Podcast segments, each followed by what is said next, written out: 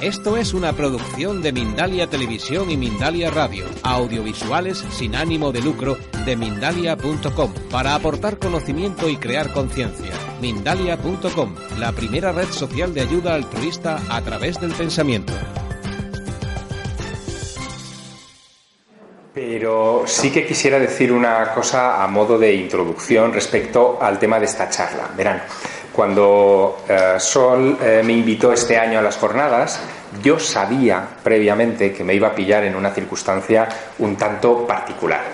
Em, ustedes saben o vosotros sabéis eh, que compagino mi fascinación por la investigación o por los asuntos enigmáticos con la escritura.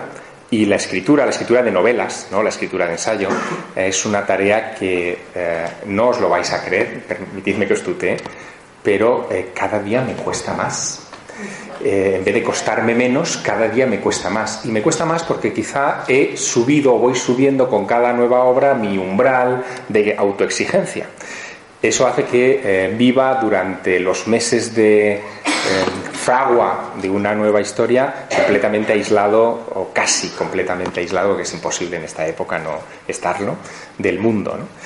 yo sabía cuando Sol me pidió que, acudiera este año a las jornadas que me iba a pillar en medio de la batalla. Y efectivamente, estoy en medio de la batalla decidiendo a quién matar o a quién salvar. Es una situación extraña eh, en la que uno, en ese proceso creativo, eh, se acerca un poco a la divinidad, porque uno decide sobre el destino de personajes que en estos momentos están vivos. Y esto, que parece un, una butad, un capricho de, escritor, eh, tiene que ver mucho con lo que yo también quiero contaros esta tarde.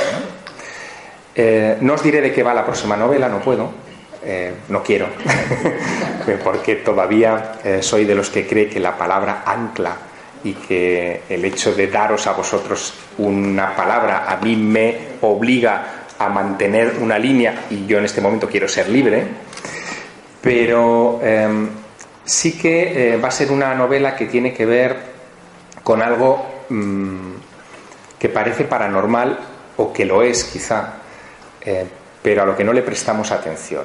La novela va a tener mucho que ver con qué es lo que nos hace a nosotros, a los seres humanos, eh, diferente del resto de las especies de este planeta. Y tiene que ver con una palabra que a mí me parece fascinante y llena de resonancias misteriosas, que es la creatividad. Somos criaturas creativas, somos capaces de crear mm, a partir de la aparente nada eh, todo un mundo a nuestro alrededor. Eso es magia, en el fondo es eh, el hecho de que alguien haya sido capaz de eh, crear las condiciones físicas necesarias para que este micrófono inalámbrico les lleve la voz a ustedes, es un acto casi mágico. Quizá ustedes no sepan que, por ejemplo, em, la televisión, cuando se inventa la televisión, cuando se patenta el tubo de rayos catódicos, surge en una época en la que eh, los físicos que estaban trabajando en esto, eh, trabajaban en la idea de encontrar un mecanismo de comunicación con el más allá. Y el tubo de rayos catódicos lo que buscaba era crear un espacio hueco, vacío, con un gas inerte en el interior, donde la presencia de un espíritu pudiera crear una alteración perceptible. Y de ahí nace el tubo de rayos catódicos, que tendrá una aplicación eh, real, mm, física, digamos, en nuestra vida cotidiana, y mental, porque la tele nos ha estropeado a todos el cerebro, como, como, sabemos. Em, desde esa perspectiva, em, lo que yo quiero contaros esta tarde brevemente es cómo eh, todas estas cosas ah, que muchos denostan porque piensan que son supersticiosas, supersticiosas o son pseudociencias o son cosas de un eh, valor intelectual menor, en realidad tienen un valor intelectual muy alto y que forman parte inexcusable de nuestra cultura. Pero para contaros esto os quiero contar una peripecia personal eh, de cómo yo he ido metiéndome en estas cosas desde que era un chavalín, desde que empecé a venir a las conferencias del padre Pilón en la calle Serrano hasta hoy. Parte de mi trayectoria tiene que ver con esta publicación, con la revista Más Allá. Eh, sin duda, seguro que, todos la, conocéis. Es una revista que justo este mes, marzo, eh, cumple 27 años en los kioscos, que parece poca cosa. Hace 27 años, Fernando Jiménez del Oso, eh, que había sido durante mucho tiempo la cara reconocible del mundo del misterio en la pequeña pantalla a través de sus apariciones semanales primero con el programa Más Allá, luego con La Puerta del Misterio, con secciones en distintos espacios de la tele pública, decide poner en marcha una, revista, una revista periódica. El año 89 es un año especial, es el año eh, previo a la aparición de las teles eh, privadas. Eh, por lo tanto, en aquella época la única tele que existía era Televisión Española y Fernando Jiménez del Oso lanzó esta revista haciendo un único anuncio de televisión, hoy esto sería impensable, que se pasó diez veces, solo diez veces, en la pequeña pantalla y que creó una conmoción en todos los que amábamos estos temas. Yo recuerdo que eh, ese anuncio lo vi en mi colegio mayor. Yo era en ese entonces estudiante de Ciencias de la Información en Madrid, estaba empezando. Eh, no, perdón, perdón, no había empezado la carrera y no estaba en el colegio mayor, estaba en una residencia en la Alameda Dosuna, todavía peor. Y en la sala de televisión del colegio, entonces no había televisión en las habitaciones ni nada de esto, en la sala de, televisión del colegio vi el anuncio de, esta revista. Yo entonces tenía que decidir si quería estudiar periodismo o si quería estudiar periodismo, porque yo no quería hacer otra cosa que periodismo. Pero mi madre estaba convencida de que me iba a morir de hambre. Esto de los periodistas son todos unos matados. O haces periodismo y sacas una oposición para Radio Nacional o Televisión Española, o date por muerto, pensaban. ¿no? Eh, así que yo estaba con esa duda, me apetecía, me apetecía estudiar la carrera, pero no me apetecía hacer oposiciones. Y de repente vi que salía una revista que era justo de los temas que a mí me interesaban. Así que eh, corrí al kiosco a comprarme aquel primer número yo en aquella época ya estaba metido en estas cosas, año 89 ya estaba dando conferencias y haciendo muchas cosas. Y mm, me propuse escribir en la revista Más Allá, pero no sabía muy bien cómo llegar. Y llegué llamando a un amigo, a una persona que conocía, que admiraba, que era un gran autor en aquel, en aquel tiempo, y del que hoy, otra serendipia curiosa, hoy, justo hoy, se cumplen 22 años de su fallecimiento, que es Andreas Faber-Kaiser. El 14 de marzo de 1994 falleció Andreas Faber-Kaiser. Em, yo en aquel 89 tenía mucha relación con él, había tenido unos programas de radio en Cataluña Radio sobre estas cuestiones a las que yo iba con cierta frecuencia y él figuraba en el staff de Más Allá como delegado en Cataluña y delegado internacional. Curioso, ¿no? O sea, anticipaban ya a la situación actual, ¿no? Eh, así que le llamé a Andreas, le dije, oye, ¿Quién conoces tú allí dentro? Dice, bueno, yo conozco a Fernando, eh, conozco a Félix Gracia, que entonces era uno de los impulsores de la revista, todavía no era director, eh, y me conectó con ellos. Y en el número 4 yo publiqué mi primera noticia, en el número 6 mi primer reportaje firmado. Eh, ya aparecía mi nombre en el staff mm, de un chaval que todavía no había empezado la carrera, o sea que os podéis imaginar eso, la energía y la fuerza que a uno, que a uno le da. Hay una serendipia curiosa, una más. El día que a mí me eh, nombran director de Más Allá fue en septiembre de 1998, es decir, casi 10 años más tarde. Eh, yo tenía 27 años, me nombran director de la revista. El mismo día, fijaos, que eh, yo estaba presentando en Madrid mi primera novela, La Dama Azul. Em, la, novela me la presentaba en el Faro de Moncloa, lo conoceréis todos, ¿no? Em, Fernando Jiménez del Oso, casualidad, ¿no? Fernando era el que me tenía que auspiciar o que arropar en ese acto de presentación y de camino al Faro de Moncloa yo recibo la llamada de mi editor de Barcelona diciendo que, bueno, que me tocaba ser director de Más Allá. De camino allá, encontrándome con el que fue fundador de la revista. La primera portada que yo hice de Más Allá fue esta. Guerra Santa contra la Nueva Era. Bien. el último número de la revista, el que está ahora en los kioscos, que es el último en el que yo voy a estar en el staff de la revista, porque hasta después de haber sido director he sido consejero editorial, eh, por casualidad, eh, porque yo ya no he tenido nada que ver. Fijaos qué titular lleva.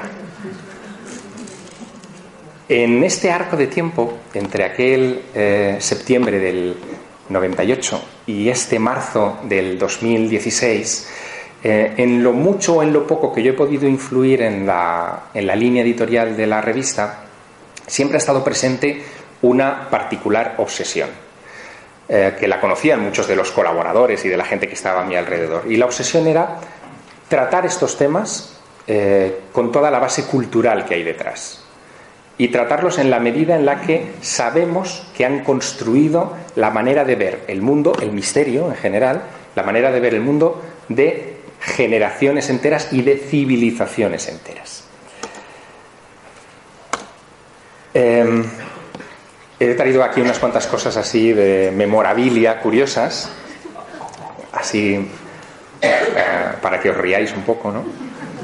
En el año 89, el año que salió la revista Más Allá, yo estaba organizando jornadas de ovnis en eh, Castellón, en Vinaroz, porque mis padres vivían allí y, eh, bueno, yo tenía la posibilidad de enredar al concejal de cultura para que nos dejara un salón de actos como este eh, para organizar un evento. Em, el evento se, planteó, llegó a salir, era agosto, ahora explicaré cuál es el truco. Eh, el evento salió en el telediario que presentaba Luis Mariñas en aquella época, que hizo un, todo un reportaje tremendo, luego supe por qué porque como era agosto, aquello es Castellón y hay playa, los eh, reporteros de televisión española, cuando vieron una noticia en un sitio de playa, dijeron, allá que vamos, y ya que vamos a grabar, de paso nos vamos a la playa y nos comemos unas paellas. No es que tuvieran un interés especial en los platillos volantes, ¿no? Pero sí que eh, aprovechamos aquella circunstancia para dar al evento un envoltorio interesante. No solamente se hablaba de los denostados platillos volantes entonces, bueno, de manera casi parecida ahora, ¿no? en muchos medios de comunicación, sino que eh, decidimos también hablar de su contexto histórico, eh, hablar de cómo su presencia en la historia es importante, eh, a veces inadvertida, porque la presencia de objetos voladores no identificados en la historia de nuestra civilización está omnipresente. La vemos, por ejemplo, y eso lo traté en alguno de mis libros, la vemos, por ejemplo, en los escudos de muchas ciudades. Eh, en escudos mm, como por ejemplo mi ciudad natal, Teruel, o como la ciudad de Cuenca, si ustedes o vosotros los conocéis, eh, aparece una estrella eh, en un sitio muy prominente. En el caso de Teruel se refiere a un avistamiento de una luz no identificada que llamó mucho la atención en 1171 a un grupo de soldados que llegaron al lugar donde después se levantaría la, la capital eh, donde vieron un toro caminando sobre una muela y una estrella que se movía eh, sobre los lomos del animal. Nunca supieron darle una interpretación, pero en el, en el año 1171 pensaron que era un milagro, un, prodigio sobrenatural, una señal. Y decidieron fundar allí la ciudad y marcarla en el escudo. Más tarde supe que eh, existía, no demasiado lejos de Teruel, ya en la zona de Cataluña, en Manresa, un acta notarial eh, del siglo XIV en, el, en la que se daba cuenta de la aparición de una de estas luces que cambió la historia de la ciudad, de, esta pequeña, bueno, hoy ya es grande, ¿no? ciudad catalana. Manresa está a los pies de la montaña de Montserrat y allí el 21 de febrero de 1345 eh, la ciudad estaba eh, en medio de un eh, contencioso bastante severo sobre el uso de las aguas de un canal que tenía que, bueno, que atravesaba eh, las tierras y que reclamaban para sí el obispado y unos nobles. Y había que decidir a quién pertenecían esas aguas y por parte de quién en adelante tendría que regirse ese conflicto. El pueblo entero estaba reunido en la iglesia eh, del pueblo, en la iglesia del Carmen, y en medio de esa reunión, donde evidentemente había, eh, en fin, escribanos tomando nota de todo lo que estaba sucediendo y de todo lo que se estaba discutiendo, en medio de aquella reunión, una bola de fuego que habían dicho los testigos que estaban fuera que la habían visto venir desde la vencida montaña de Montserrat, atravesó las puertas de la iglesia, se coló dentro de la nave y allí, ante la atónita mirada de todos los que estaban reunidos, se dividió en tres luces, se volvió otra vez a agrupar en una sola esfera de fuego y volvió a atravesar las paredes del templo para volver a Montserrat. El notario Pera de Pulcro Solano levantó acta de aquello y llamó al fenómeno la misteriosa luz. Y con misteriosa luz se quedó el asunto hasta el punto de que hoy todavía se celebra una fiesta en honor de esa misteriosa luz. Cada 21 de febrero eh, celebran este, este acontecimiento. Digamos que ahora lo han convertido en un acto festivo e incluso muchos manresanos no conocen el origen de, la denominación. La llaman la fiesta de la misteriosa Yum en catalán y allí, pues bueno, celebran sus ferias y sus cosas, pero no tienen clara conciencia de dónde viene, pero la celebran. Cerca se encuentra, por ejemplo, el pueblecito de Castelltersol, Casteltersol, el escudo, es un, castillo con tres soles encima, remite a otra de esas visiones de luces extraordinarias que procedían de la montaña de Montserrat. La Virgen de Montserrat, la Moreneta, fue descubierta por la aparición en el siglo IX de unas luces extraordinarias, extrañas, en los cielos de ese lugar, que marcaba un lugar en concreto que era la Santa Cova, la Santa Cueva, donde se encontraría la talla que hoy se venera en, ese lugar y que es la patrona de Cataluña. Es decir, que de repente este tipo de apariciones extrañas estaban construyendo nuestra cultura, nuestras tradiciones. Yo me di cuenta de esa historia y la eh, traté de inyectarlo como pude en aquellos trabajos que hacía.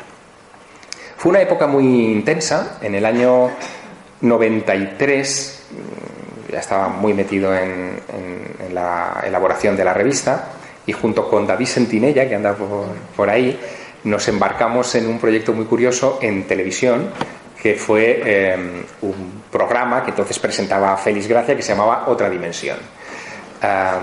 estuvimos durante unos meses trabajando allí. Eh, en fin, lo que nos dejaron las mamachichos, porque en aquella época eh, la competencia dentro de la casa era muy desleal. David Sentinella enseñaba la pierna, pero no daba juego como las mamachichos. Pero fue una época divertida tan divertida y tan intensa que eh, yo no pasaba por casa. Entonces había contestadores automáticos. No, sé si, muchos os acordaréis. Contestadores de cinta de cassette. Es que decir esto parece que es la prehistoria, pero era lo que había, ¿no? Donde uno dejaba grabado un mensaje eh, y cuando llamaba a alguien, pues saltaba el, eh, en fin, lo que el parlamento que habías dejado allí. Mi parlamento entonces era genial, tanto que mi madre se asustó mucho una vez que llamó porque decía, eh, no estoy en casa, eh, si quieres localizarme, por la mañana estoy en el más allá y por la tarde en la otra dimensión.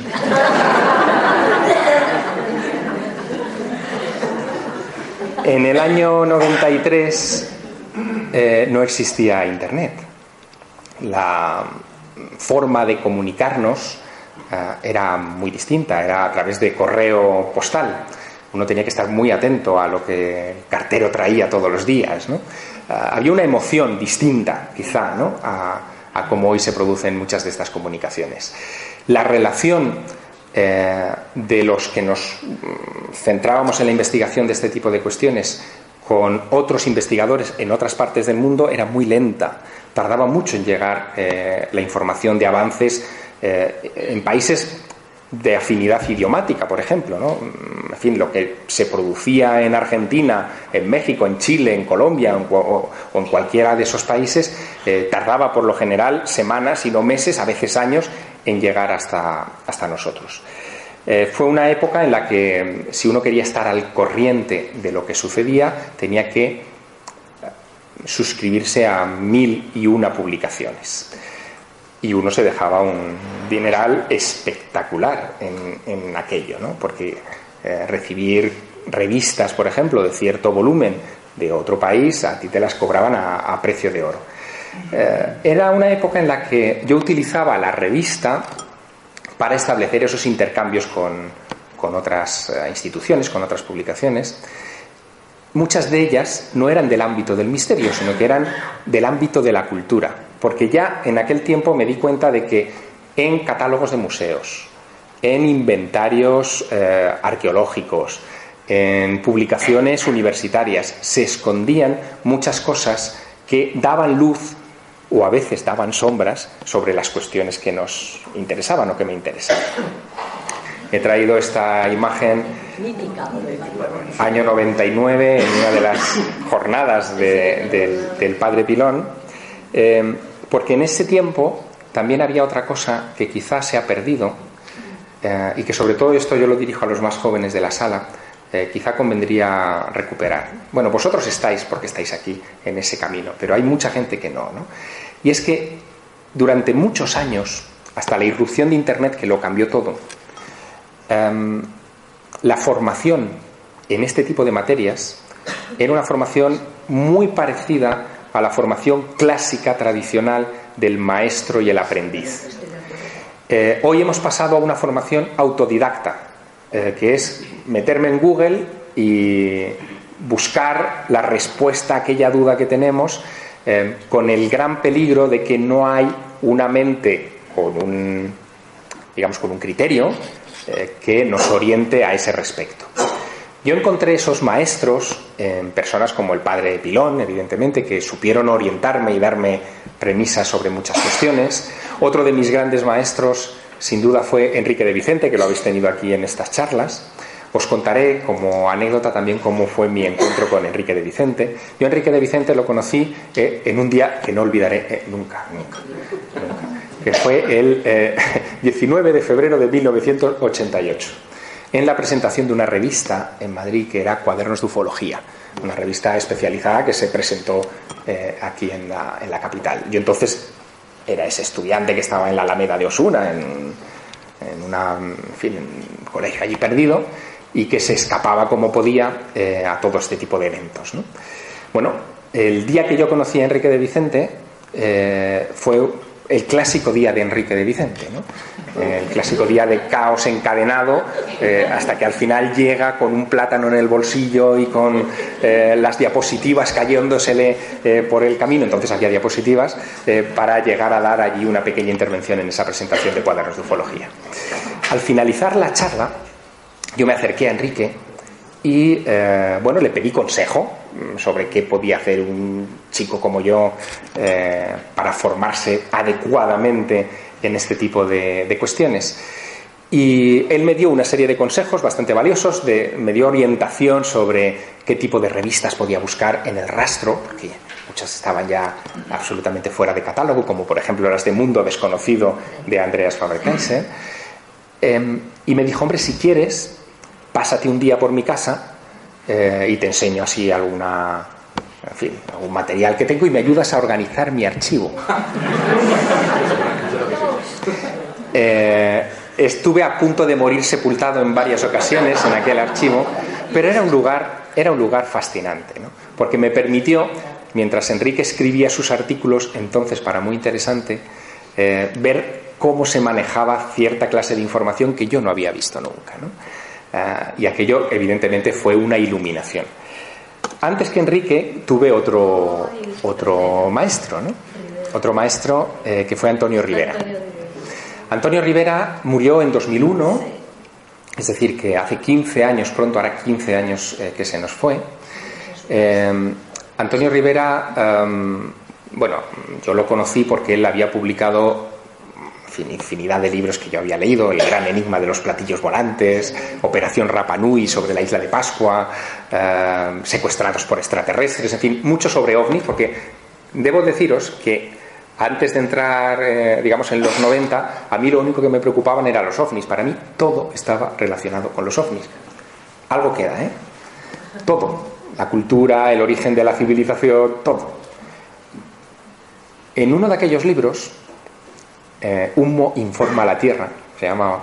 Eh, él publica una serie de cartas que le han enviado unos supuestos extraterrestres por correo. Y incluye inopinadamente su dirección. Ahí aparece la dirección de Antonio Rivera porque él reproduce los sobres, etc. Entonces decido escribirle. Eh, muy informa la Tierra se publica en el año 85, yo tengo 14 años, y le mando una carta a Antonio diciéndole, eh, mire, don Antonio, yo he leído su libro, soy un admirador suyo y quisiera mm, preguntarle que, qué debo estudiar, qué debo hacer para ser de mayor como usted. Y él me responde, me responde, en una carta que guardo de noviembre del 86, en la que mm, eh, me dice que él solamente me puede dar un consejo. El consejo que me da es que aprenda inglés. Que aprenda inglés. Porque dice que en inglés está la mejor bibliografía sobre estas cuestiones y que aprendiendo inglés, siendo capaz de leer inglés, de comunicarme en inglés, eh, accederé a un material que era de dificilísimo acceso en la, digamos, en el mundo del misterio español. ¿no? Bueno, le hice caso, me puse a estudiar inglés como locos, podéis imaginar. Eh, pero con Antonio aprendí muchas más cosas. Antonio eh, era um, hijo de un poeta, uh, de un gran traductor, porque su, su padre fue, fue traductor. Um, él fue impulsor, junto con su padre, de varias revistas de carácter literario en la Cataluña eh, del franquismo, y algunas de ellas eran eh, claramente hostiles al, al, régimen de Franco, por lo tanto fueron perseguidas y tuvieron todo tipo de, problemas en aquellos años. Eh, y Antonio tenía una visión eh, del universo del misterio que fue la que a mí me impregnó, ¿no? porque de repente eh, te hablaba de ovnis, que era su especialidad, pero no dudaba en mencionar que eh, en los libros de la época clásica romana, como el libro de los prodigios de Julius Obsequens, aparecían menciones a los clipeis ardentes. Los clipeis, los clipeus, eran los escudos que llevaban los romanos en las legiones. Eh, cuando veían una cosa en el cielo que no sabían lo que era, le dieron el nombre Julius Obsequens y otros grandes cronistas de clipeis eh, como escudos que volaban envueltos en llamas y era la mejor manera que tenían de describir algo que por la propia definición, por la propia descripción de esos textos del siglo I, del siglo II, eh, se parecían mucho a los platillos volantes modernos. Antonio en ese sentido fue un gran conector de la cultura del misterio con la cultura o la gran cultura. Y a mí aquello me, eh, me impactó y, y, creí que era una buena senda, ¿no? Era la manera de darle nobleza a ese material que estábamos estudiando. No era una anécdota que alguien contara haber visto un platillo volante. Era un hecho histórico reiterativo que estaba en todos los momentos de la historia de la civilización.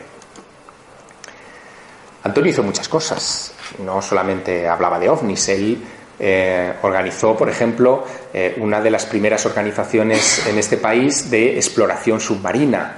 Eh, lo llamaron el CRIS, el Centro de Recuperación e Investigaciones Submarinas. Fue amigo de Jacques Cousteau.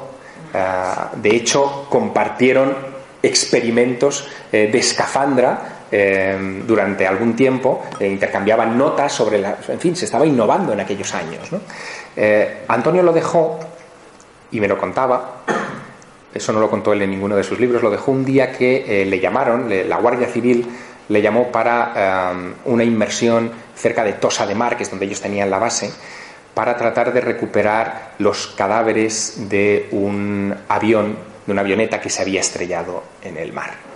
La sensación de bucear para sacar unos cuerpos eh, del fondo del mar a él le impactó tanto que decidió alejarse de, de este asunto y dedicarse a mirar las estrellas.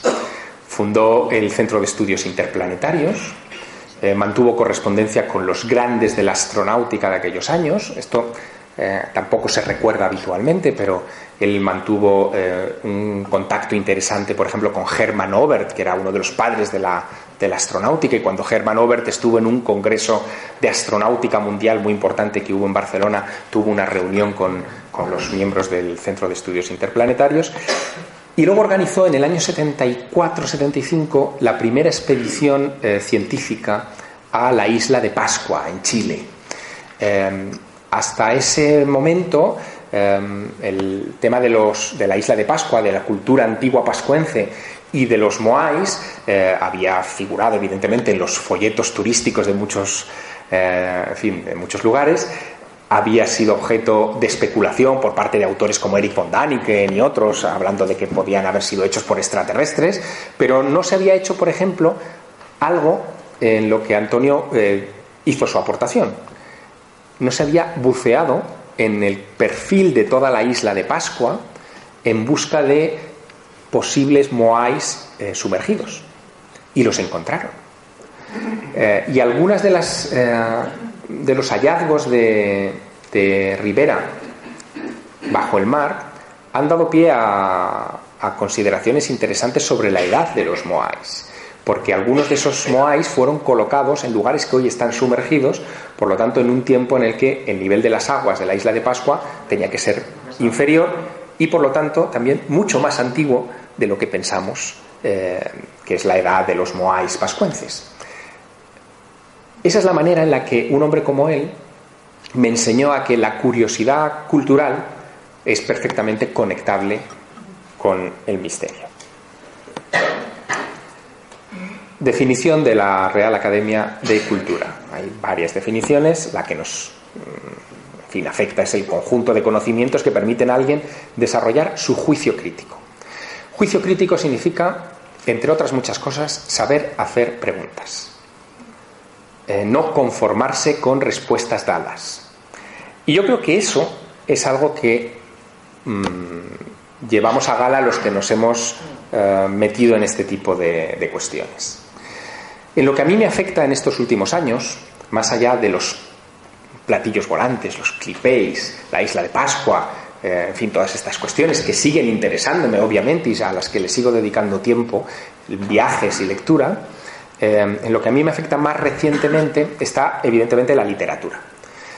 Cuando yo descubro o me doy cuenta de que la literatura surge, es una manifestación humana que surge para enfrentarse al misterio, descubro por qué la literatura me interesa. Verán, o veréis, nosotros vemos la literatura hoy, en el siglo XXI, eh, desde un ángulo muy amplio.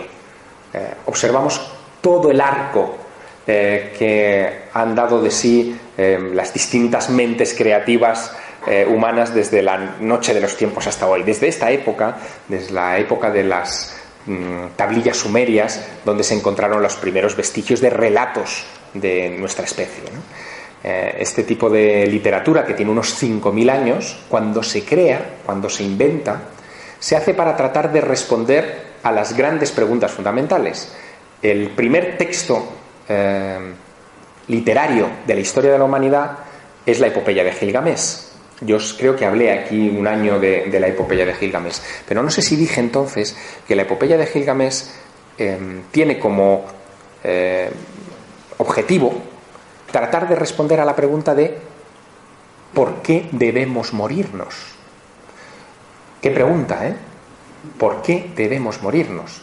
Es la historia de un rey de Babilonia, el rey Gilgamesh, que em, teniéndolo todo a su alcance, de repente se da cuenta de que tarde o temprano va a pasar por la misma experiencia que el resto de sus súbditos, eh, que es la muerte. Y rebelándose contra ese destino, eh, rebelándose contra el hurto de la inmortalidad que cree que ha sido mm, una maniobra vil de los dioses, emprende un viaje hacia la tierra de los dioses para exigirles ese don que le ha sido hurtado y que él cree merecer. Es un relato curioso que se fue reconstruyendo en época reciente. Eh, los primeros fragmentos de la epopeya de Gilgamesh se descubren en 1847 en Irak y después será con el correr de los años que se irán reuniendo todas las piezas. Finalmente, eh, un eh, arqueólogo del Museo Británico enviado a Nemrut, al lugar donde se había encontrado estas tablillas, encuentra otros fragmentos muchos años más tarde, 1872, que complementan el relato y así logramos reconstruir esa, esa pieza. Pero la epopeya de Gilgamesh desaparece, no es traducida por los griegos, no se adapta, por ejemplo, eh, en, época clásica, que es la que a nosotros nos influirá en la cultura. Pero los griegos, cuando inventan también eh, su literatura y sobre todo su filosofía, lo hacen vinculados enormemente a cuestiones que hoy eh, podríamos comentar en un curso como este. A mí me llama especialmente la atención un personaje como Homero. No sabemos si existió de verdad. Realmente hablamos de Homero, pero no hay una constancia física de que un señor llamado Homero hubiera existido, quizás un nickname, como dicen los ingleses, un seudónimo, un eh, nombre de empresa que agrupe a un colectivo de poetas del mundo antiguo perdidos. Eh, pero una de las cosas interesantes de, lo que nos lega Homero es la encriptación de saber en sus textos. Esto es muy interesante porque realmente inventó el esoterismo y el exoterismo, es decir, lo oculto y lo visible. Cuando él inventa, cuando él, cuando compone Homero eh, la Iliada, son estos 24 cantos, 15.000 versos, lo hace en un tiempo muy desgraciado. No solamente no tenían internet, es que no, no existía tampoco imprenta. Cuando alguien escribía algo, lo que hacía era esculpirlo en un trozo de piedra y no era para escribir 15.000 versos. Por lo tanto, la Iliada y la Odisea, durante más de 400 años, ese es el cálculo que más o menos hacen los historiadores, se recitaban de memoria. Había que memorizarlos, los 15.690 versos, y repetirlos, repetirlos a tus hijos para que tus hijos los repitieran a sus nietos y sus nietos a sus hijos para crear un bucle en el que esa historia, que indudablemente tenía que ser importante, eh, se recordase. Hasta que alguien finalmente los puso por escrito y es lo que nos llega a nosotros. Lo curioso es que parece que se ha descubierto cómo se memorizaba una cantidad tan bestial de información. No sé cuántos de aquí habréis hecho oposiciones y habréis tenido que, memorizar gran cantidad de información absurda. Pero una de las técnicas mm, clásicas de la memorización, cuando uno tiene grandes cantidades de material que memorizar, es la asociación de eh, contenido, de información, a imágenes. A imágenes, a, a recuerdos, a una música, de tal manera que tú recuperando esa imagen o esa música, eh, o a veces puede ser incluso el aroma de un pastel, ¿no? uno puede recuperar la información que le asocia. Eso se le llamó en el mundo antiguo el arte de la memoria. Y el arte de la memoria en tiempos de Homero se vinculó al firmamento nocturno. Hoy sabemos que es posible vincular el ritmo narrativo de la Odisea a ciertas constelaciones y estrellas del firmamento, de tal manera que eh, algunos de los grandes personajes eh, tienen su equivalencia en la aparición de estrellas en un momento determinado de la noche. De esa forma se explica por qué la Iliada y la Odisea, durante 400 años, cuando se recitaban, se recitaban de noche, porque había esa conexión con el firmamento. Era la chuleta, para entendernos en términos de estudiantes. ¿no? El poeta miraba las estrellas y siguiendo el orden de determinadas, determinados astros era capaz de recordar los versos, el ritmo de lo que tenía que recitar. Por lo tanto, había una actitud esotérica. ¿Qué es lo que querían contar con la Iliada y con la Odisea que fuera tan importante? Bueno, está la visión más materialista, más ramplona, que dice que, bueno, que como no había televisión en aquella época, eh, lo que buscaban era entretenerse, y es verdad que necesitamos el entretenimiento, pero yo creo que hay otra visión más. Un esfuerzo tal, para memorizar todo esto que nos legó Homero, tenía que tener algo importante detrás. Un porqué, una moraleja, una razón de ser. Y esa razón de ser parece que, según algunos estudios, tiene que ver con la aparición de determinados fenómenos cósmicos en el tiempo, supernovas, que llamaron mucho la atención, em, fenómenos que asustaron a aquella gente y que decidieron reflejar en forma de cuento encriptado de esa manera para recuerdo de generaciones futuras. Lo que os pongo aquí es simplemente un, un momento de descanso, después de toda esta visión un poco tan densa Y es, imaginaos que se apagaran las luces de eh, las grandes ciudades, incluyendo Madrid, de Nueva York, de, París. Tendríamos esta clase, de, no sé si lo veis, sí, más o menos, esta clase de firmamento sobre nosotros. Eso lo hemos perdido. Hemos llenado las ciudades de luces, nos hemos puesto una pantalla cegadora en el salón de nuestra casa o en nuestro dormitorio, que es todavía peor, para atontarnos, para perder esta conexión con lo celeste, con lo sublime. Y esto es, de alguna manera, lo que nos perdemos. Esta sería, por ejemplo, París. Así, esto es una recreación que se ha hecho digital ahora reciente sobre cómo serían las grandes ciudades hoy si se apagaran las luces y pudiéramos ver lo que hay detrás. Yo para ver la, Vía Láctea tengo que irme a Teruel, a Teruel. Yo soy de Teruel, o sea, me resulta fácil, conozco el terreno, pero es que eh, yo me detengo, suelo ir siempre por la noche, porque me detengo en medio del descampado para ver eso, las estrellas. Y hace poco, esto lo cuento como anécdota personal, hace poco me llevé a mis dos críos a, Teruel, tienen ocho, bueno, siete y ocho años, y ellos no habían visto el cielo así, porque viven en esta ciudad. No, no lo habían visto. De repente nos paramos en medio del campo, la impresión de un niño que no ha visto nunca el cielo y que de repente ve que en el cielo hay cosas, es deslumbrante para ellos, pero deslumbrante también para su padre. De alguna manera esa es la actitud que creo que debemos inocular. Y desde aquel día, bueno, ya mis hijos estaban un poco, en fin, condicionados hacia los misterios y tal, evidentemente, pero desde aquel día todavía más, porque saben que eso que les contaba su padre, esas cosas que pasan ahí fuera, existen, claro que sí. Han visto el misterio, el misterio es la noche.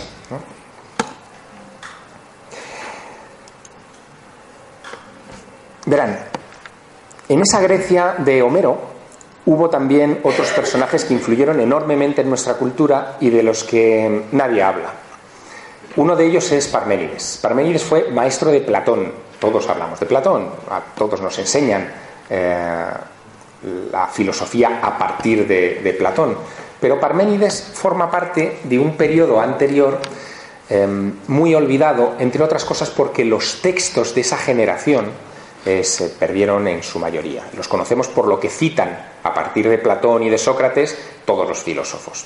De Parménides se conservan fragmentos de un poema, y no es muy largo lo que se conserva de él, pero ese poema cuenta, y es el origen de la filosofía, cuenta un viaje a las puertas del más allá. Qué cosa, ¿eh? O sea, es la inquietud que estaba en Gilgamesh hace 5.000 años, en el siglo VI antes de Cristo, seguía estando intacta en el padre de la filosofía occidental. Es un viaje al más allá. De Parménides sabemos algunas cosas. Eh, y son todas muy llamativas.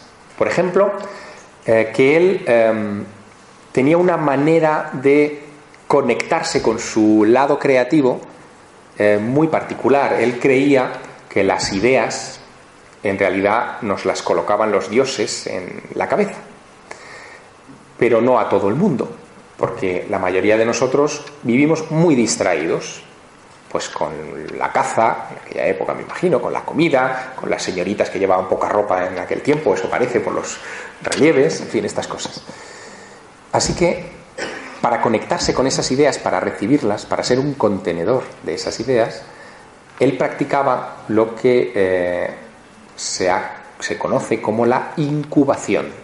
La incubación, que es un término que hoy vinculamos a la medicina, uno incuba una enfermedad, incuba un virus, uno se aparta del mundo para que el, virus tenga su desarrollo y, termine desapareciendo. En la época de Parménides se aplicaba a las ideas. ¿Cómo se hacía la incubación? Se metía en una cueva o en una tumba durante dos días sin comer, eh, se ponían en posición fetal y en ese estado alterado, indudablemente, finalmente, de conciencia, recibían las ideas de Apolo o del que fuera, sobre la que se construían los poemas o la filosofía. La democracia, la idea de democracia surge de una incubación. Fijaos hasta dónde hemos llegado, ¿no? con este tipo de cuestiones. Es decir, de la búsqueda, y esto es lo que quisiera subrayar para vosotros, eh, de la búsqueda de un contacto con lo sobrenatural, surge el cimiento, la base de lo que hoy consideramos natural. Por eso a mí me hace mucha gracia, eh, y yo lo he sufrido mucho y supongo que muchos de vosotros también, cuando eh, de repente acudes a un foro público, ahora me pasa menos, pero antes me pasaba mucho, y te dicen, no, es que estas cosas son menores, esto es un entretenimiento de críos, o es una cosa que no tiene ninguna importancia, o es mm, lo que os decía antes, pseudociencia. No, no. O sea, es que esto esto que llamamos el misterio es la base de la cultura. Y es lo que intento, en fin, transmitiros en estas notas, ¿no? Así un poco. Os recomiendo mucho este libro.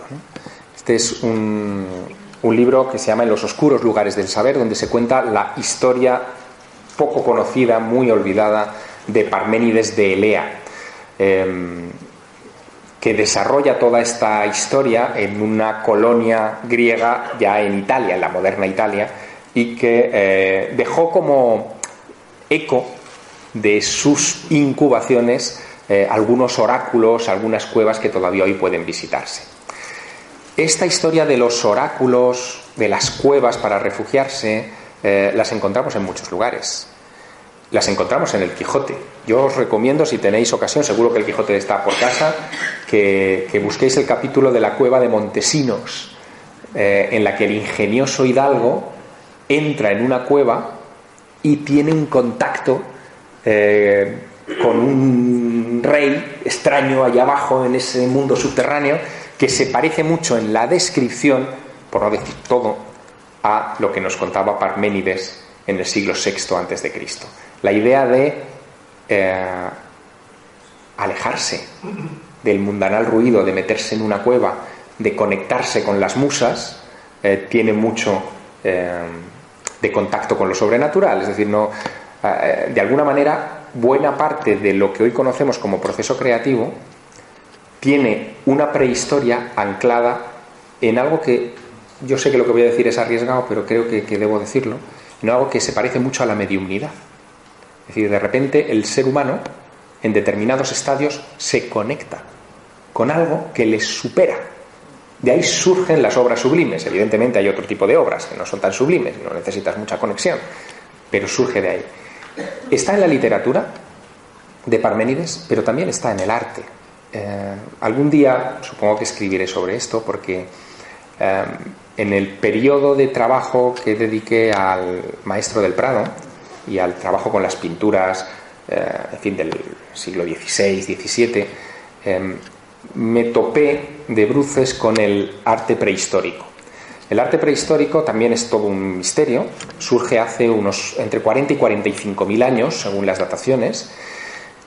Las muestras de arte rupestre más antiguas que se conocen están aquí, están en la cornisa cantábrica, aunque ahora se han descubierto otras pinturas que creen que son tan antiguas como las de aquí, eh, en Indonesia, que tendrían en, ese entorno de 40.000 años, Cantabria e Indonesia. ¿eh? O sea, estamos hablando de dos puntos muy distintos, y de repente el, nuevo sapiens eh, siente la necesidad de meterse en una cueva, esa cueva parmenidiana que hablábamos antes, irse al fondo de la caverna y empezar a pintar.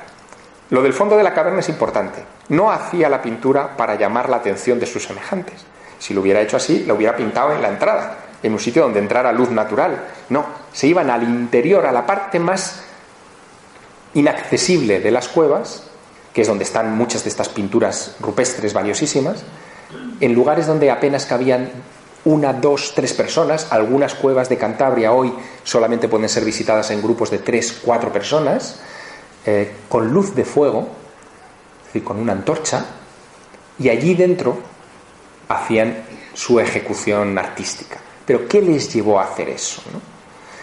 Eh, hay respuesta.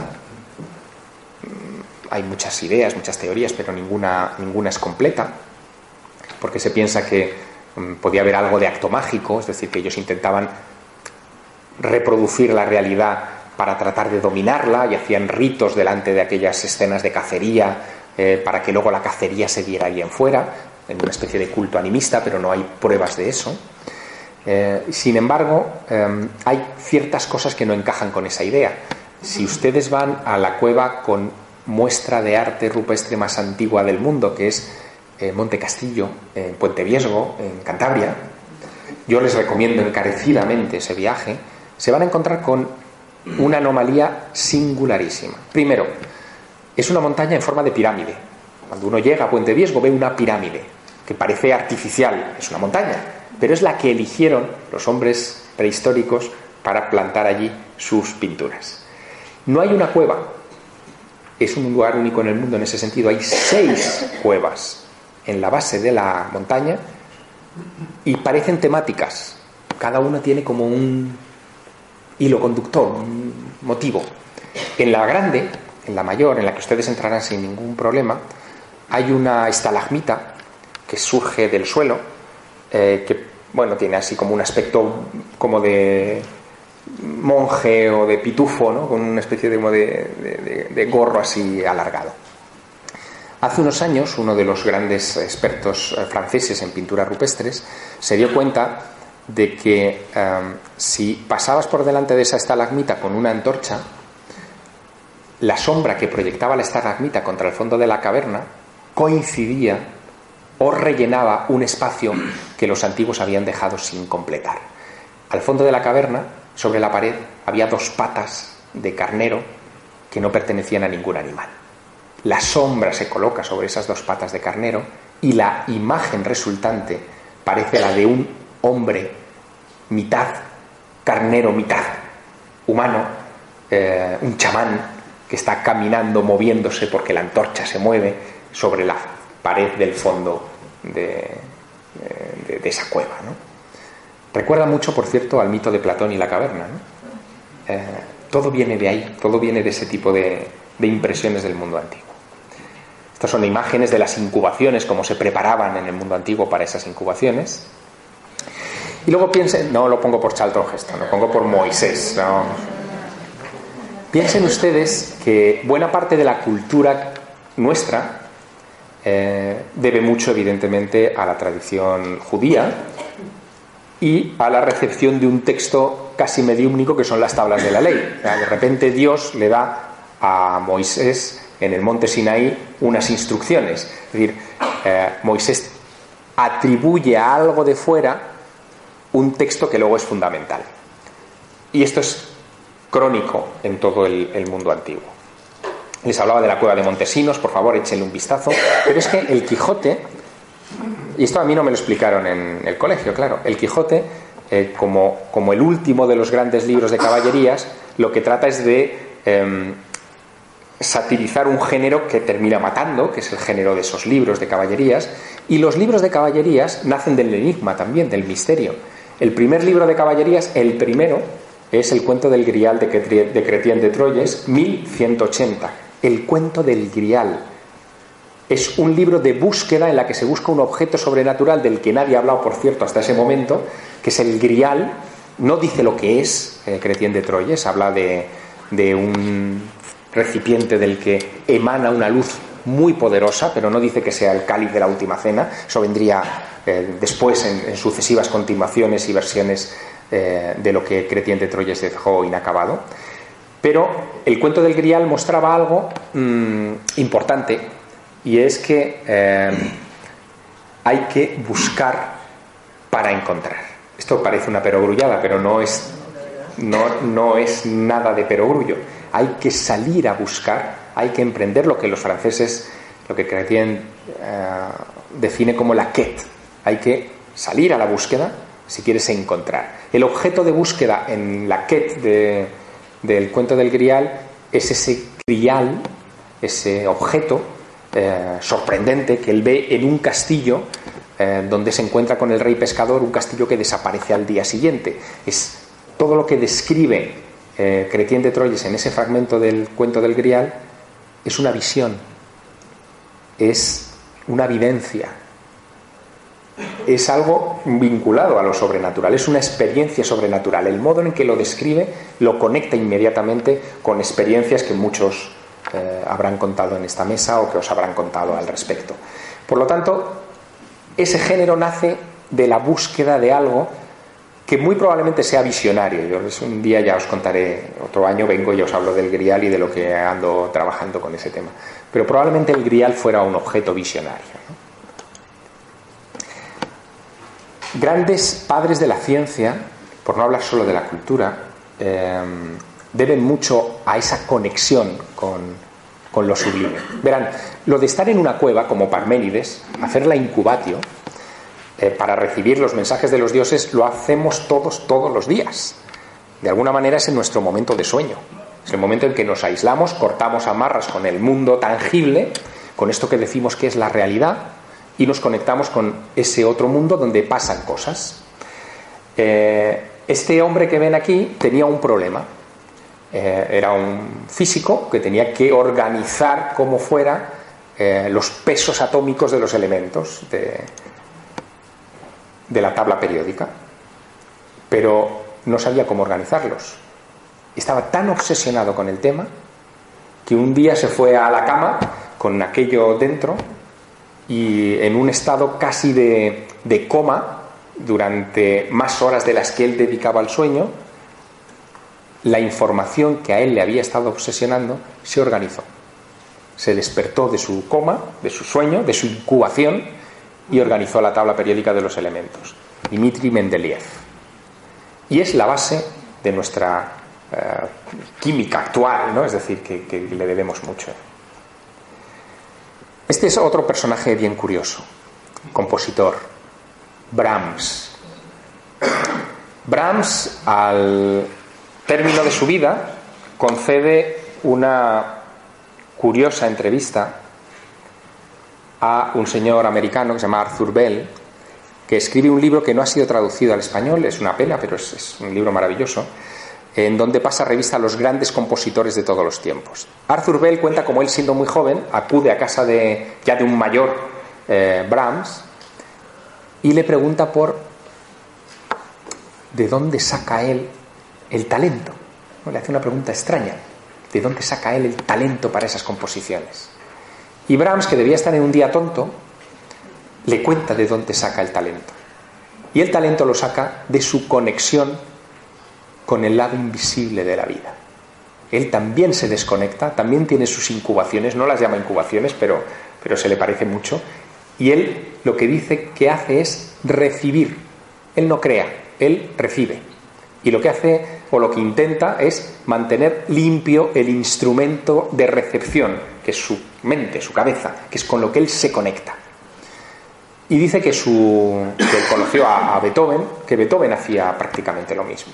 Y que nadie que no esté en contacto, Beethoven era más religioso, él hablaba de Dios, pero que, que, nadie que no esté en contacto con lo supremo, con lo sublime, con lo invisible, con, con lo inefable, eh, es capaz de crear algo importante. Lo dice Brahms. Maquiavelo. Es un repaso rápido, ¿eh? Pero Maquiavelo, en una carta que publica en 1400, en, en siglo XV, dice lo siguiente, lo voy a leer por si no llega la vista del final. Dice, cae la noche, está contando cómo él escribe. Cae la noche, vuelvo a la vivienda. Penetro en mi gabinete y desde el umbral me desnudo del harapo de todos los días, cubierto de polvo y barro. Así, honorablemente vestido, entro en las cortes de los hombres de la antigüedad. Allá ninguna vergüenza de hablar con ellos, de interrogarles, de los hombres de la antigüedad, ¿eh?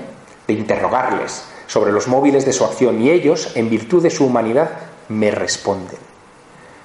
He anotado de estas conversaciones con ellos lo que he creído esencial. Si Maquiavelo hubiera escrito esto en el siglo XIX, sería un espiritista. Pero lo escribió en el Renacimiento. Arthur Conan Doyle, en fin, en una larga historia que seguro que habréis acariciado en distintos momentos de vuestro interés por estos temas, ¿no?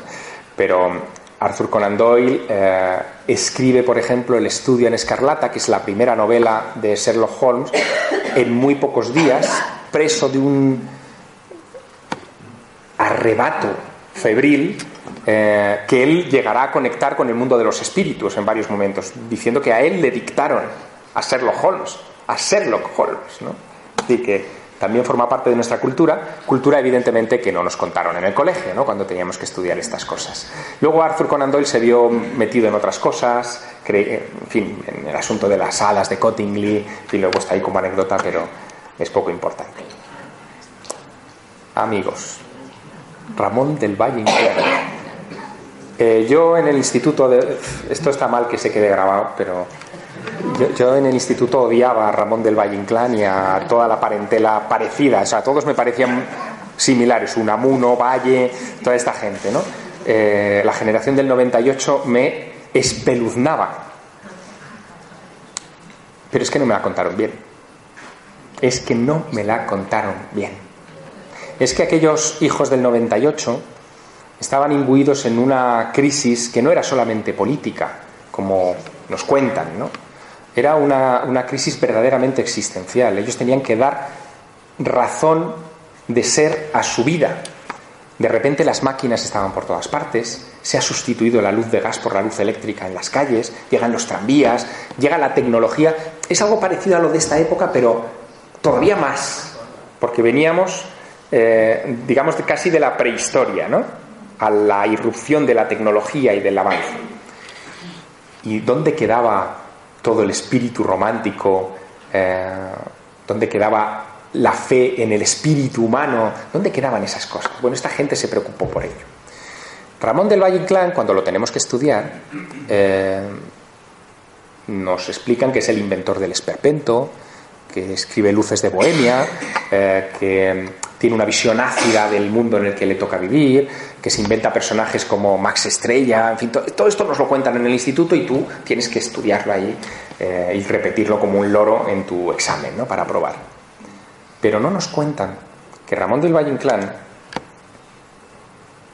publica pronto una serie de libros eh, en los que habla mucho de la magia, de cómo su tata eh, le contaba cuentos de meigas de la Santa Compañía, de apariciones de fantasmas, etcétera, que condicionan absolutamente toda su vida. Él vivió obsesionado con lo sobrenatural. En sus cartas de juventud firmaba con un pentáculo. Eh, estaba suscrito a la revista de la Sociedad Teosófica. Claro, estas cosas, ¿para qué te las van a contar? ¿Para qué te van a contar que un escritor como él em, tenía inquietudes trascendentes? ¿Para qué?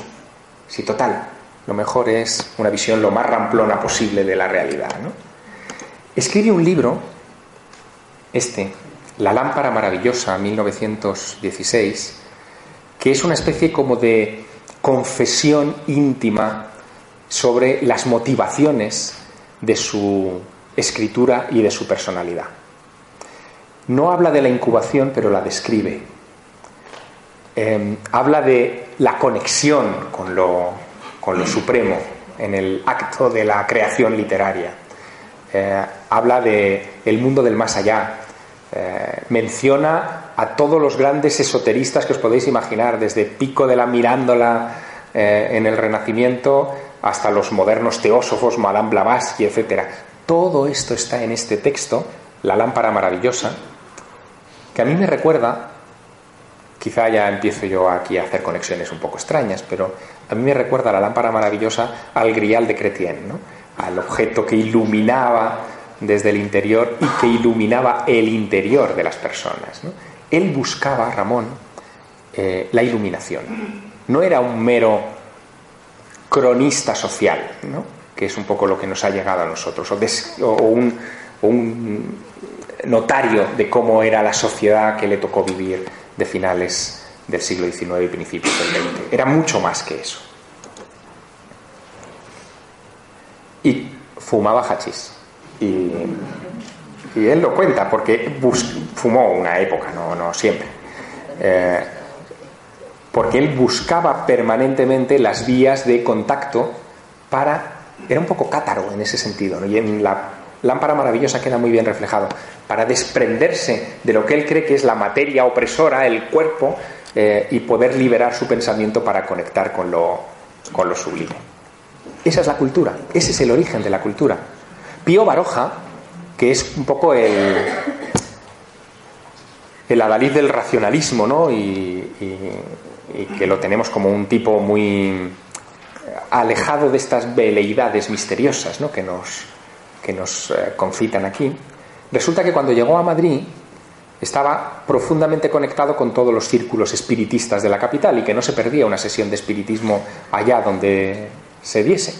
Y llegó a escribir, dejó huella escrita de ese interés eh, algunos cuentos, en este que es uno de sus libros recopilatorios de cuentos, Vidas Sombrías, hay uno, un relato que yo os recomiendo, que eh, se llama El Medium y que tiene que ver con la aparición de un espíritu en una fotografía. En fin, el tío se adelantó a su tiempo, ¿no? De una manera eh, maravillosa.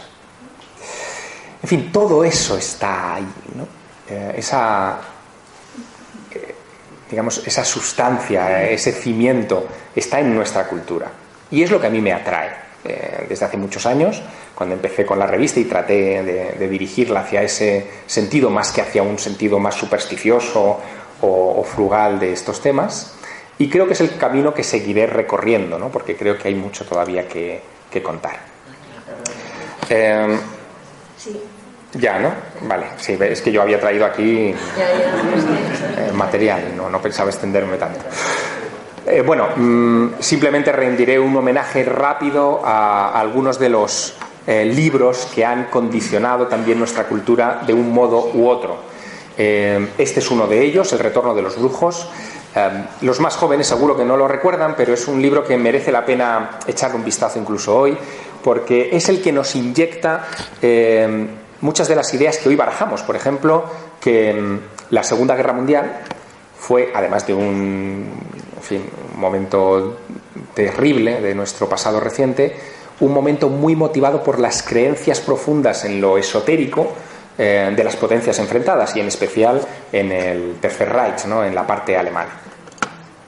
Eh, Luis Pauwels y Jacques Bergier eh, publicaron una de las revistas culturales más influyentes de la Francia de aquel cambio. ¿no? cuando hablamos de mayo del 68, solemos olvidar que tras mayo del 68 está la revista Planet, por ejemplo, ¿no? que era la revista de estos dos señores.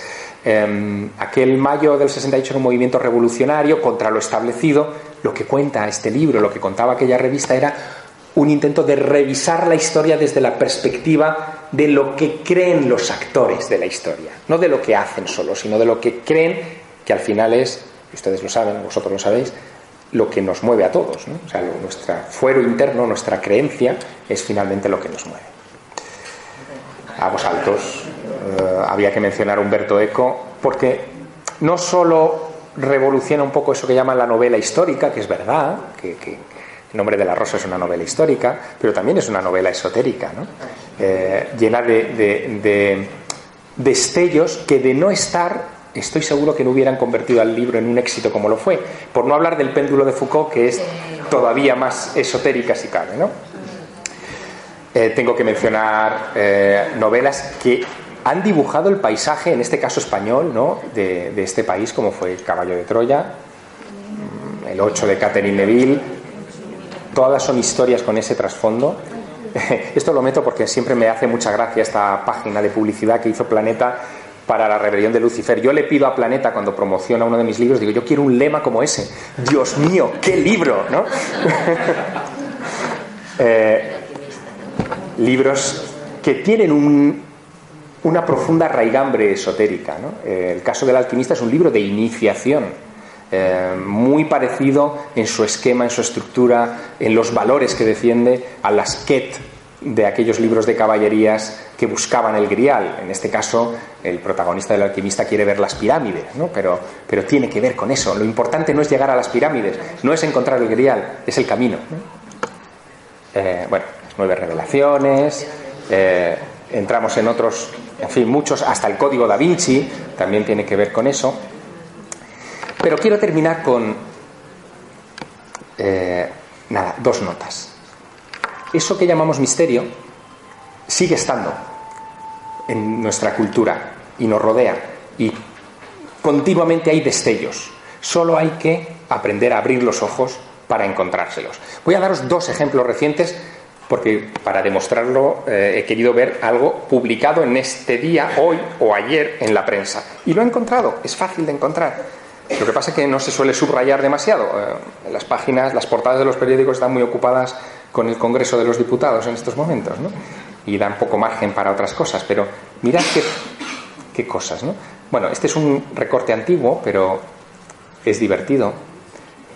Es una noticia que se publicó hace algún tiempo sobre un eh, conflicto que hubo en Argentina cuando una caravana de la BBC eh, británica eh, acudió a las Islas Malvinas a, grabar un documental. Y de repente la caravana fue apedreada por los argentinos. ¿Saben por qué? Por la matrícula del coche que iba en la cabecera, que era la del presentador. Porque de repente dedujeron los argentinos que los ingleses aquí podríamos hablar, con perdón de la grabación también, los anglocabrones, habían puesto en la matrícula, fíjense, 982 FKL. Pues, eh, ¿Esto qué es? Bueno, en 1982 fue cuando se produjo la guerra de las Malvinas o las Falkland, las Islas Falkland. Eh, que el presentador de un documental sobre las Malvinas, con todo lujo, se presente allí mm, encabezando una caravana con esa matrícula, evidentemente era un acto de provocación. Eh, en fin, los símbolos son importantes. Esto se publicó ayer en la prensa. Eh, María Calas, en fin, la gran diva del bel canto. Eh, María Calas no iba a ninguna mm, representación suya, ninguna actuación, si no era acompañada de un talismán un talismán que era un pequeño cuadro renacentista de la Sagrada Familia que ella creía que le traía suerte. Eh, talismanes lleva a la mitad de la gente que hace cosas eh, de cara al público. No hablo solo de los toreros, podríamos hablar de políticos, podríamos hablar eh, hasta de científicos que necesitan agarrarse, aferrarse a su pequeño tesoro para construir su imagen pública y lanzarse a contar una historia o lo que fuere. Ayer, ¿eh?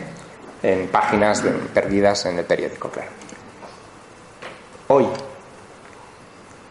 eh, tenemos nuevo Real Académico de la Lengua. Eh, Félix de Azúa es el sillón H. Y el discurso que dio ayer, que no lo han recogido los telediarios, en fin, tienen otras cosas más importantes que hacer, era un discurso sobre la sincronicidad, sobre cómo se conectan increíblemente ciertas ideas y ciertas cosas cuando uno trabaja con palabras. Eh, probablemente si hubiera sido un pintor podría haber dicho lo mismo de cuando uno trabaja con pinceles, con texturas, con ideas.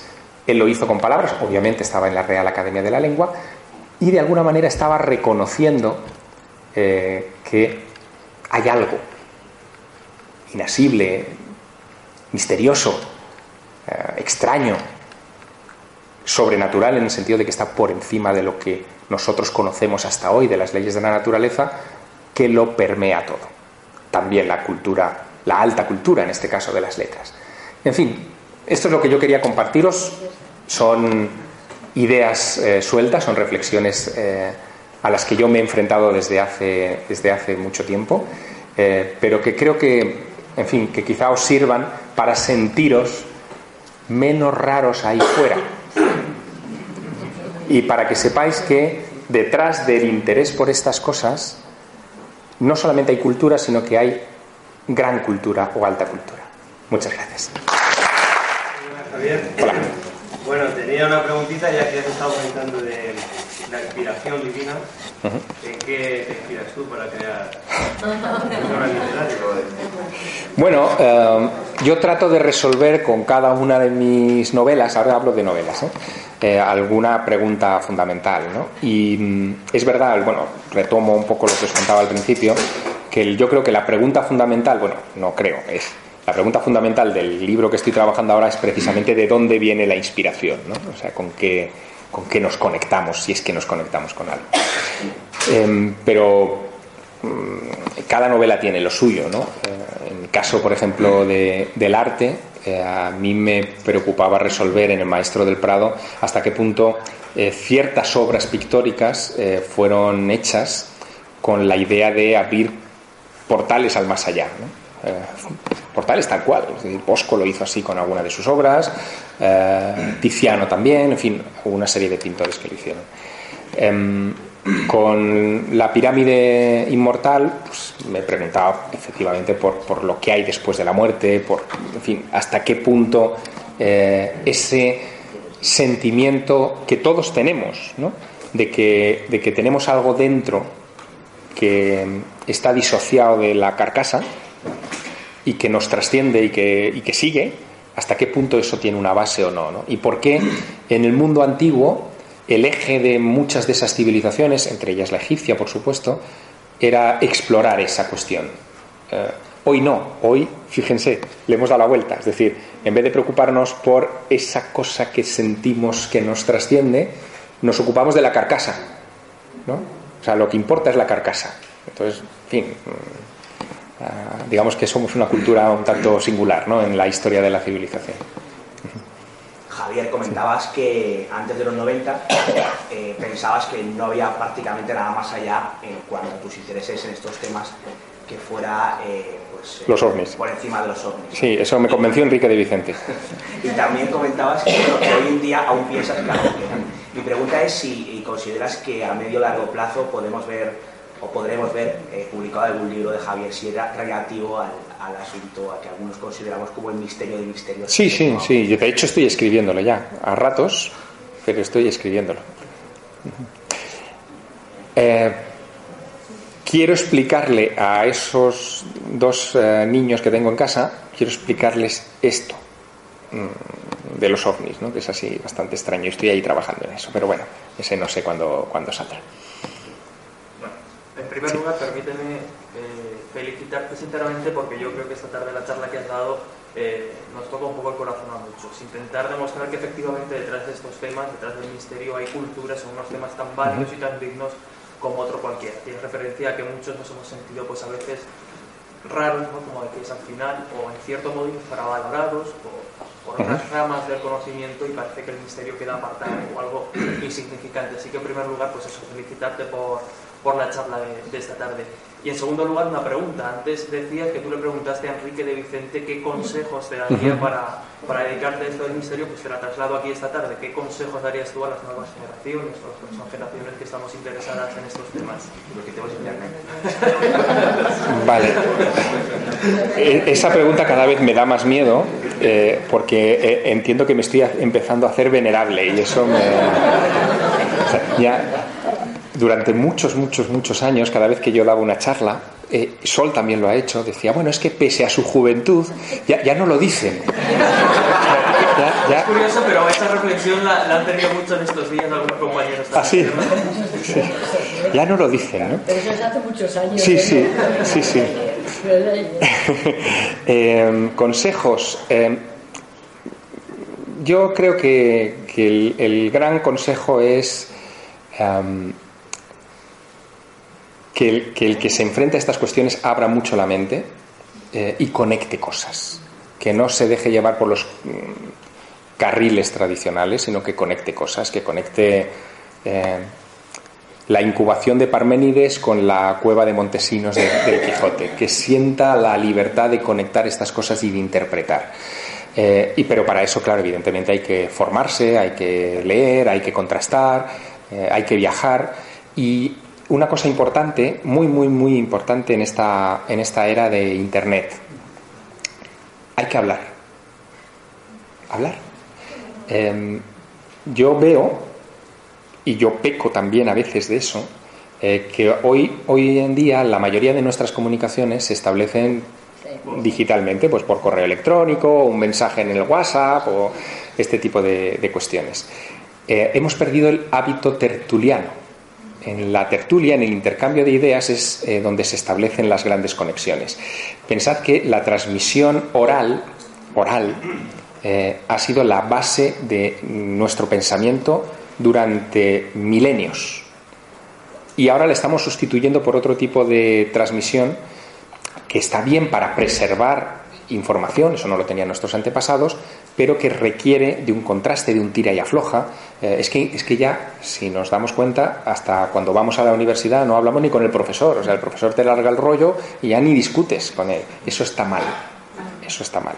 Por eso, que haya foros como este, donde haya una oportunidad de hablar o que vosotros después de una conferencia como esta os vayáis a tomar algo y discutáis hasta las 11 de la noche es lo que o más bien. Pero pero es lo que pero, pero es de donde nace de donde nace el, el pensamiento ¿no? o sea del intercambio de la humanización. Oye una última sí. Ah perdón. Ah sí. ¿Volverías a intentar vivir la experiencia de, pasar una noche dentro de la pirámide de Egipto? Y dos, si tienes algún talismán. Buena pregunta, la del talismán. No lo tengo. Eh, que yo sepa, porque a veces uno se aferra a ciertas manías eh, que son talismánicas, ¿no? También. Eh, pero así uno consciente, un talismán consciente, o sea, no, no, no, no, no soy como Miguel Blanco que tiene que poner una vela, no, no. Respecto a lo de la pirámide, yo creo que no. Yo creo que no la volvería a pasar.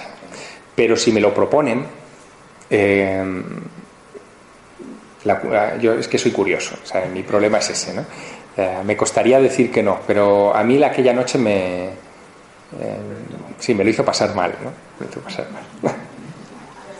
Nada. Bueno, gracias a todos vosotros.